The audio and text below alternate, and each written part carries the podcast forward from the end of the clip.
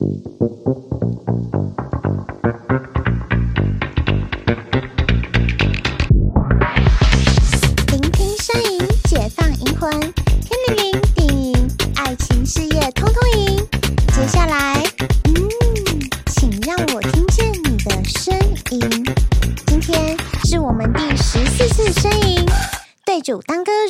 和？譬如朝露。去日苦多，仿佛数百年就如一声叹息。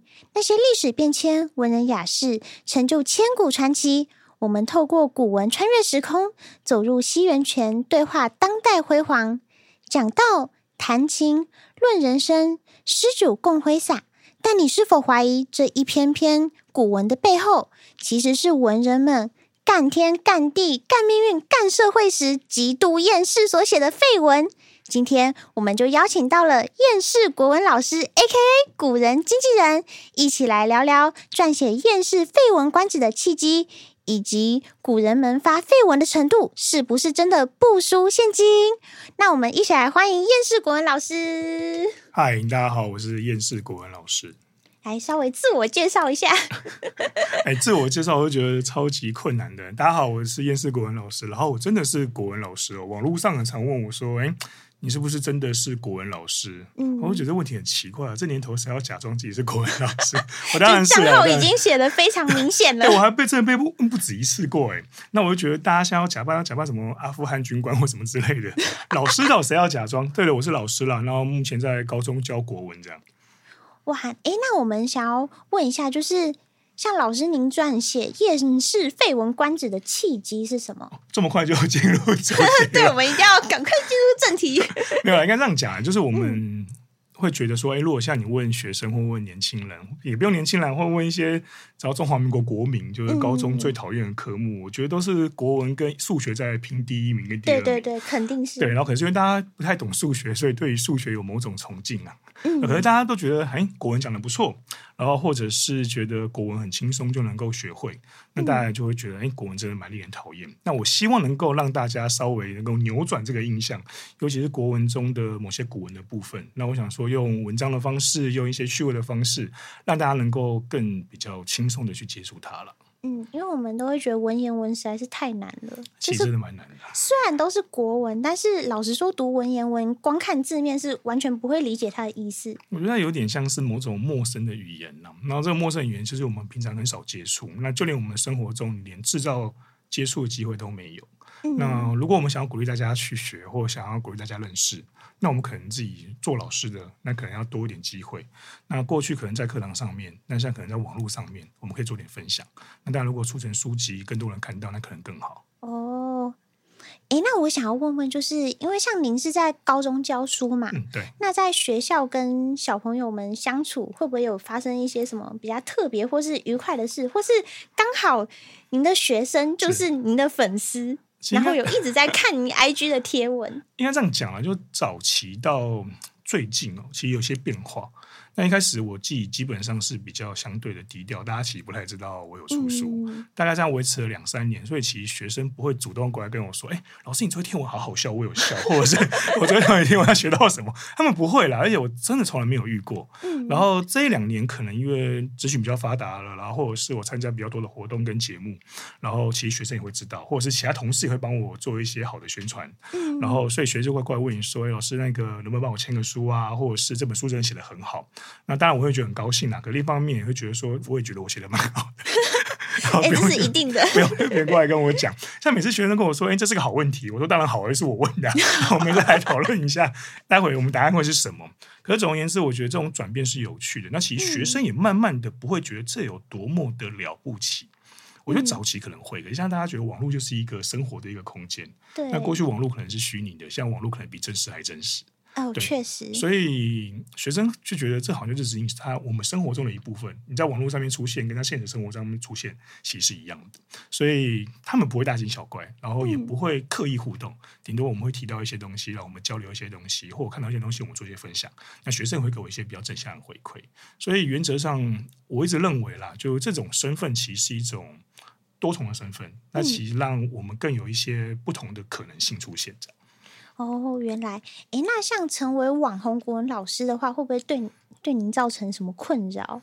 哎，我们要不要先定义什么叫网红？抱歉，老师职业病，什么是网红？我们要怎么定义网红？有接业配才算。那我没有，没有，没有，没有。我们现在都认为，可能粉丝只要超过一万粉，就已经算是网红了。哦，一万粉哦，因为它有分什么微型网红、奈米网红是吗？我们现在好像是。五万粉以下，然后就是 KOC，就是小网红。网红那五万粉以上就算是大网红。哦，原来是这样子哦。嗯，因为我们有听说什么影响力还是什么影响者之类的这样子一个说法，还不会代替网红。嗯、那如果我们用影响者这样来看的话，那我觉得追踪数当然是因为我们蛮经营蛮久了，那早期有一些优势吧或红利，因为可能做同类型的 IG 人比较不多。嗯，然后现在我觉得困扰。基本上就是你受到关注度变多，然后网络上面大概就是有各种人存在嘛，就像你常常遇到一些怪人一样。对对对对，我就觉得哇，天哪，没看你的 IG，我还不知道怪人这么多。然后刚才还跟他确认一下，说这这是真的还假的？结果都是完全都是真的。我说，哎，奇怪，我怎么遇不到？遇不到才好是吗？对，我也是这么觉得。可能是因为你的 IG 经营的气质就是。因为我觉得自媒体就是办 party 啦，嗯、然后你办 party 本来就要可以决定你要邀请谁，然后你也可以决定谁可以来要做什么，哦、然后你也可以去管控一下秩序。嗯、所以像有一次，我不知道发了什么贴文，我大概讲到数学吧，嗯、然后就有个网友年轻人看下去头贴是高中生，他讲的一个数学观念是错的，然后下面就有网友就是会指责他，嗯、就说你的数学老师体育老师教的吗？然后体育老师又反驳了嘛，说体育老师怎么了这样？那我会觉得。这种不太好啦，我就会避免，我就会稍微说一下，说我觉得其实大家都有错误的机会或错误的时候，那我们修正就可以。所以你说，嗯，成为一个有追踪者的一个嗯教师，然后跟一个有在用 IG 的人，我觉得困扰其实在于就是很多声音的出现，然后也曾经在过程中你会觉得我不知道该听什么声音才好，或者是你会怀疑自己是不是错了，因为很多人这样说的时候，你会不会觉得反而自己的原则可能要改变一下？所以我觉得是疑惑啦，嗯、这可能会比较多一点。哦，原来是这样。那其实，在经营 IG 的话，其实多多少少还是会有一点点的困扰嘛。你的困扰会是什么？你的粉丝也很多，而且你还有一点零、二点零、三点。我觉得我完全就是 要狡兔三窟啊！你根本是一哭了，一定需要的。为什么？因为像我的 IG 真的是蛮常被检举的。真的有人会检举你？有人会检举我，而且他们还会告诉我的粉丝说：“哦，我开了几支账号来检举。”是对，就是可能说哦，检举银仙的账号，然后我开了七支的账号，嗯、然后就同时一起检举他，这样子才比较容易会被检举成功。哦、那你的感，但是我感觉怎么样？当然一定不好嘛。那是什么样的不好的感觉？确实是还蛮堵烂的，因为毕竟可能你的大账号就是经营了蛮久的嘛，那里面。当然是放了很多你的自己的回忆。那我最舍不得的就是我放的那些迷音，因为真的是太好笑了。欸，可是我觉得你每次都重新开始，真的也蛮厉害的，超强的，就完全打不倒这样子。我又出现了，我又出现了，就是杀了一个我，还有千千万万个我。对对对对对，我觉得这种感觉蛮好的。所以其实也差不多啦，就是说我们也不喜欢冲突跟纠纷，嗯、可是我觉得现在的网络其实冲突跟纠纷其实应该蛮常见的。那我们顶多尽可能的维持某种我们期待的秩序。然后希望大家是个什么样子的状态做互动。那当然，我们的目的不是流量的话，可能会更舒服一点。那如果我们目的是要流量的话，可能就会有另外一种比较嗯积极的操作，那可能就会引来更多不同的声音。那我觉得幸好我是个老师啦，所以我不太需要以这个作为我的主要的经营的工作内容。嗯，因为老实说，如果是以流量为目标的话，很多时候自己经营的内容，我觉得会被受众带偏。嗯，我也觉得，嘿，就会想说，哎，他们想看什么？然后我去猜测他们想看什么。嗯、对，对，就后来发现好像又不是如此。然后可是后来我发现，其实你越来越自然，越来越真诚，然后你原本的样子是什么样子，有时候其实反而是群众会喜欢的。对，所以很多人就说，在网络上真诚就是必杀技。对，而且你无法期待什么东西会受到欢迎。有时候你觉得讲个废话，哇，忽然几对，因为像像您也有在经营串串嘛。那个叫经营嘛，应该也算就有在用了，因为就有网友建议说，把 IG 那个限动的废话拿去传。哦，对对对，对对对对，就感觉是在看那个国文老师的语录账号，就玩另外一种模式了。就是其实如果我自己在思考，我在经营这种自媒体，如果有在经营的话，然后、嗯、我认为其实量大是一个，就你必须把一瞬间发很多的文，嗯，然后或是一瞬间有很多的想法。那这个想法就得放下来，因为大家其实不知道什么时候看到这些东西，你得多，他们才会捡到他们觉得有价值的内容。对对对，所以大概十篇会有一次点阅率很高，那其他都很少，这个没关系，你就继续写，继续写，继续写。哎，对，那跟我的遇到的境况差不多，差不多嘛，对不对？嗯。嗯哎，那接下来我们想要问，就是我们粉丝有想要问到，是认为四书中，因为五经，老实说，我们真的不太熟。你现在问我，还是想不起来什么诗书礼乐易春秋，对对啊。就认为四书中对感情问题帮助最大的是四书中的哪一本书？那为什么？看什么？看什么四书？感情问题一律建议就是分嘛，对不对？问就是分，看什么四书？没有开玩笑。嗯，如果。我们要这样思考的话，我认为其实《论语》是个真的不错的书啊。那我自己有读《论语》，自己也写一本《厌世读论语》。那其原则上是这样啦，就是我一直认为东方跟西方有不同的人际互动的模式。然后我们如果承认，就是我们东方的人际互动模式是由《论语》建构出来的，原来是一个非常具有名嗯代表性的一个经典。嗯，那我们会认为《论语》具有有用，是因为。它就是建构这个人际关系互动的一个基础嘛。好，那所以我们读《论语》可能会有些帮助。不过当然，现在因为时代越来越不同了，然后各种文化的冲击跟交流，它未必这么有效。可是我一直认为，《论语》讲了一个所谓的嗯东方人的思维的某种嗯应对进退或某种舒服的关系。嗯，所以刚才跟开玩笑说，哎，如果大家都有读《论语》，我们就不会越过那种。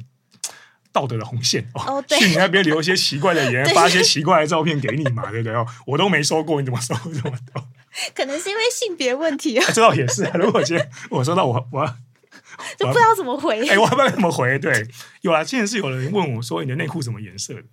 很久很久以前，对我我不太懂，我是可以跟他讲了，可是。他问我的心情是什么，我揣摩不太到。请问那个网友会不会口味吃太重？他可能以为我是女生啊，因为那个时候可能国文老师的刻板印象哦，都是女生，嗯、对，大概是这样。就那种大正妹啊什么的。对，所以《论语》啦，我觉得《论语》是个还不错的一个，大家可以读。那他当然讲很简短，很多东西你说我们脑补，那我觉得也是一种说法。嗯。可是我觉得他大概讲了一些很基础的原则，一种很老练的智慧，然后一种看透世间的某种。冲突矛盾的一个眼光，那我觉得这东西其实对我来说是有一点点帮助的。然后这个帮助，我也觉得应用在感情问题，因为我不知道什么感情啊，可能是同才，或者是男女，或父母，我觉得也是一种感情嘛。哦，对。那或许我觉得它都是一个比较适当的，然后可以做参考的一些文字。但它不是唯一答案了，我觉得现在都有最适合，没有唯一的答案这种事情了。对，哎，那我们好像很常会读到刘禹锡的《陋室铭》，然后像我们每次在读的时候，就会觉得 对不起，你转的太硬了，怎么可能很常读到？我们真的，我们的我们的国中应该是国中吧，国中都会读到《陋室铭》吧？我忍不住吐槽，那有可能很长？你上次读到什么时候？你国中几岁啊？你国中 国中应该十十五。十六吗？对，十五、十、十二、十三、十二、十三、十五、十六。所以你现在几岁退回去嘛？我现在二十五岁，二十五岁，所以大概十一年前。大概十一、十二年前，就是我们一定会读到，是啊，是会读到，但我们不会很常读到。你相信我，你说很常考到，我还相信。问你何陋之有？请问知祥的意思，表宾语、庭前语、助词之类的。OK，开玩笑啊。可我的意思是说，对啦，刘禹锡蛮有趣的啦。对。给自己人没关系啊，对，没关系。因为我我是这样觉得，就刘禹锡这人个性很有趣。他其实我们看那种。古代啊，或看那种贬谪的文学或怎么样，都会觉得他们很可怜。所以我觉得有时候刘禹锡是自业自得啦，就他自己自己造成的。他的个性就是这种有点狂妄的，然后觉得自己就是偶像级的，然后觉得大家都是笨蛋，我最聪明。所以你看这种人的个性，讲出唯吾德性，我觉得蛮有道理的啊。就有我的地方才有智慧，才有光芒。我就是真理语言道路嘛。我觉得刘禹锡如果活在现代的话，应该会被网络暴力吧？他他也不怕，他可能可以单挑全部人啦。我觉得我觉得蛮屌的啊。所以我觉得。有时候刘禹锡这种个性，像他写那个什么什么游什么迁都关，我有点忘记了。就是说，哎，之前这些桃花都是我，我去才有的，那我现在又回来了，各位大家好，这样。所以我觉得这种这种态度、这种精神，我觉得这种有点打不倒的这种这种这种这种傲气或傲骨吧。我觉得像我们人已经有时候会没有。对呃，对我们确实很缺乏这一块，因为那个那个年代大概被贬谪是一个压力很大的事情啦。嗯，可他就被贬谪回来，继续不留 口德，或者是个性吧，或者是某种他自己的原则，或他自己的某种精神，我觉得蛮有趣啊。所以说，我会觉得他是不是自恋狂？嗯，这样的解释可以，但我认为他对自己充满了我们不会对自己有这么多的自信，可他却有。嗯大概是这样。那希望刘雨锡的自信可以分我们一点。哎，千万不要这样就被贬值了。哦，对，就可能会打被打出那个网红世界。也是哦，不然会被网暴公审。这样有点公审，真的有点那个压力很大的人啊。因为像我们现在 Z 世代族群，就很喜欢读一些很厌世的废文。嗯、是，例如那。可能都是跟社畜有关吧，啊、因为我们就很爱发一些社畜迷。是啊，是啊。是哪一位古人的？嗯，就是在您看过这么多的古文，哎、哦欸，这个接的不错，哎，是不是？长得真好。哪一位古文的？他写的最社畜。我、欸、长你几岁啊？聪明的孩子啊，不、哎、错，不错，不错，不错。其实我觉得“社畜”这个词真的很有趣啊。哎、欸，不知道如果在教育界，我们有没有也可以用“社畜”这个词啊？我们算不算？还是说其实叫教畜，或者是学畜，或者是还是我们不算？我们比较……我觉得社畜算是个就是统称吧。嗯，就是有在工作的人都会有的压力这样子哦。所以我都说学校是凶宅嘛，然后就有网友就说我们公司也是凶宅。我觉我我觉得那真的写的太贴切 了，我觉得身体都怪怪的，不太对劲。哎、哦，那原话是什么？我好像写说学校就像是凶宅一样，就进去的时候觉得浑身不舒服，出来的时候觉得肩膀重重的。太贴切了。然后网友说告诉你以后出社会才是，他可能以为我是学生吧，嗯、可是学校就是我的职场啦，所以你不能说你的职场就是职场，我的职场就不是职场。虽然说在学校里面，可是我觉得某种压力还是可能会是一样或接近的。那你说哪个古人最社畜哦？如果按照大家比较熟悉的来讲的话，我觉得诸葛亮啦，诸葛亮真的蛮社畜的，那你就很辛苦的在工作，连出门都不能安心嘛，还要写一封文，写篇文章给那个刘禅，跟他说你要小心一点这样子，然后你要注意一点，你要。谁谁谁谁谁谁谁，然后我觉得这篇文章当然蛮具有政治味道在里面。我觉得甚至他写出来也不是给刘禅看的了，是给大家看，说我挺谁，我把人名点名点出来，这件也是我造的，大家自己照着放量一点，有这个味道在。那可是以前我们在读这个课文的时候，不会这样去解释它，也不会这样去说明它。那我觉得也是时代多元的发展，允许我们做出这样的解读，甚至还会同意或乐于听到这样的解读。我觉得也是蛮不错的一个进步。所以回到问题哦，谁最社畜？我觉得诸葛亮啊，看他怎么死的就知道了吧。所以各位那种古人啊，那种生命经验，有时候看看就好了啦，还是过好自己的生活，我觉得是比较重要。对，因为毕竟古代的活法，有些时候拿到现代也不一定适用。对啦，我觉得每个人会找到自己最适合的生活的模式，最轻松又最自在又最快乐的，我觉得才是最重要。那别人的生活就是参考，没有人可以帮你过你的生活。像我自己在串串就很喜欢发一些废文，然后我前阵子遇到的问题就是，大家觉得我发的文章真的是太废了，就是毫无深度。可是问题是，串串不是它的演算法不会一排下来，所以应该不会骚扰到任何人才对，不是吗？我也是这么觉得。无论多么发，我我就觉得我的文常常会被推到一些中东地区。为什么？就是那个网友真的是，我觉得太激进了。怎么个废法？他们有什么让你印象深刻？让你觉得，哎，对我真的好废，我也同意这个说法。没有，他就跟我讲说，他们觉得我发的文就是毫无文学内涵。是。拜托，文学内涵要证明给你看吗？大学大学申请面试哦。对啊，我想说，我如果这么有文学内涵的文章，我为什么要发到串串？哦、所以刚刚那一那个开头你讲的话，就是为了显现出你还是具有某种文学内涵，所以特别。我觉得稍微有一点 这个意思。好，恭喜你达到，我觉得是有的哦，给你一百分 A 加。感谢感谢。那我就想问，哪一个古文的古人他们发的文？嗯也也其实也不是说发的文，应该就是他们写的文章，就是您是认为最废的。然后其实拿到现在发也是不错的，可以推荐我几条。我今天回家马上就发串串。网友曾经说过啊，只要把唐诗翻成白话文，每个都很废啊。什么前不见古人，后不见来者，前面没有人，后面没有人。哇，我好想哭哦。我觉得网友讲的蛮有道理的哈，是确实是很有道理。今天这样讲了，我觉得其实没有所谓真正的废文存在。我觉得每一条讯息都有它的价值，因为你触动的人不一样。那今天为什么我们会被一些古人的诗？其实是因为淘洗过后的结果，就跟我们说嘛，我们发大量的文字，然后有些好的东西可能再也没看见。那同样，我觉得李白也是，杜甫可能也是吧。就是他们写了很大很大的文章了，很多很多的内容，然后留下就那几首我们最熟悉的。嗯，但还有更多人写了更多烂东西没被留下来。可是我觉得是一种眼光的问题。可是现在大家或许各有各的机会，所以或许不要说废文，是每一次我们思考人生的火花哦。那只是有时候火花比较微弱一点，可能没办法照耀到每个人。有时候火花光亮了一点，那有些人可以感受到温暖。那我觉得。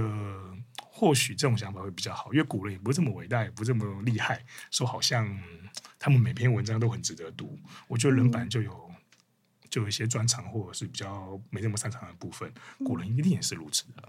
肯定，就像古人有些时候。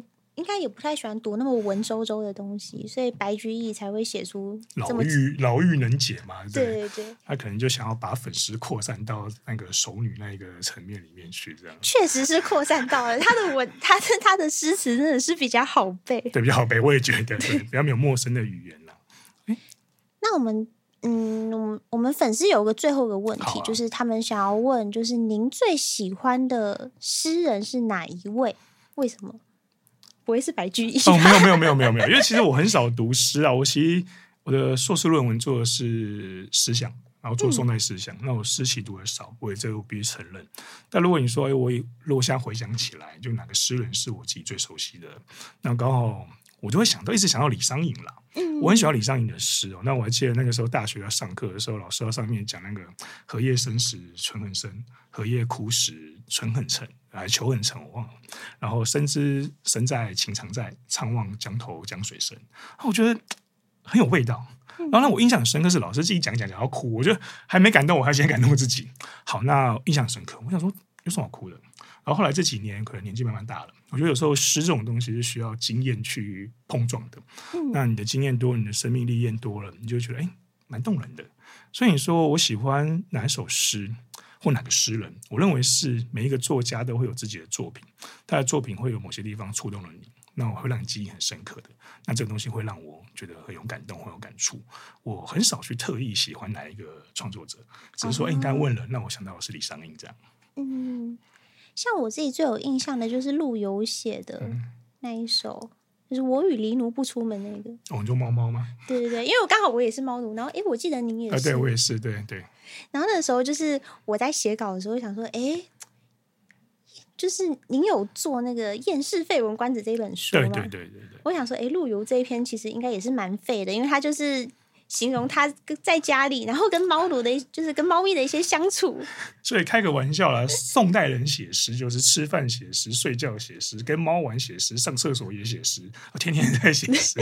那跟我们一样嘛，吃饭睡觉都在发绯闻是一样的道理。因为我们的媒介或传递讯息的方式越来越方便了，嗯，那可能这个讯息量大就会变大。哇，真的，今天非常谢谢我们的燕世国文老师跟我们分享了这么多。哎，那接下来是我们的广告时间。好，广告没问题，请开始哦。来推荐一下您的 IG 哦，推荐我 IG 吗？不用了，不用推荐了。推荐我以为你要夜配还是什么之类的。没有，我一定要请我们的信广大信众们记得追踪一下。嗯好，没问题。那如果大家有兴趣，其实可以来 IG 看看，里面蛮多贴文，你可以往回拉啦。前面的东西其实蛮多的。然后如果有在出新书的话，也希望大家能够多多支持。现在我在写《世说新语》这样。哦，对对对。那就是请大家记得搜寻厌世国文老师 在 IG 上面。其实也不用刻意啊，随随便有看到有看到就 follow 我一下，这没有问题。对，如果对国文有兴趣的话，一定要记得去追踪一下。有国文有兴趣的同学就好好上课，好不好？开玩笑，开玩笑，谢谢你了，谢谢，谢谢。感谢感谢。那最后呢，透过古文的力量，让久远的年代逐渐清晰。那透过国文老师的解说，也让生硬的古文变得非常的趣味。让青史留名的古文一个个染上鲜活的色彩。那在我们感叹出，等一下，我有点太放松了。继续啊，我就讲很好啊，总觉得很棒啊。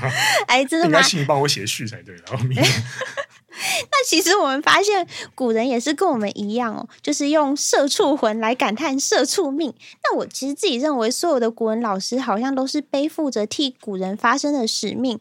那独树一格的解说方式也为文坛带来了新的风潮。其实我想，很多的 Z 世代应该是像我一样，也希望能够遇到像厌世国文老师这一种，就是可以以幽默、诙谐、平易近人的方式来呈现这么生硬的文言文。那感谢收听本期的声音，我们在下期再见啦！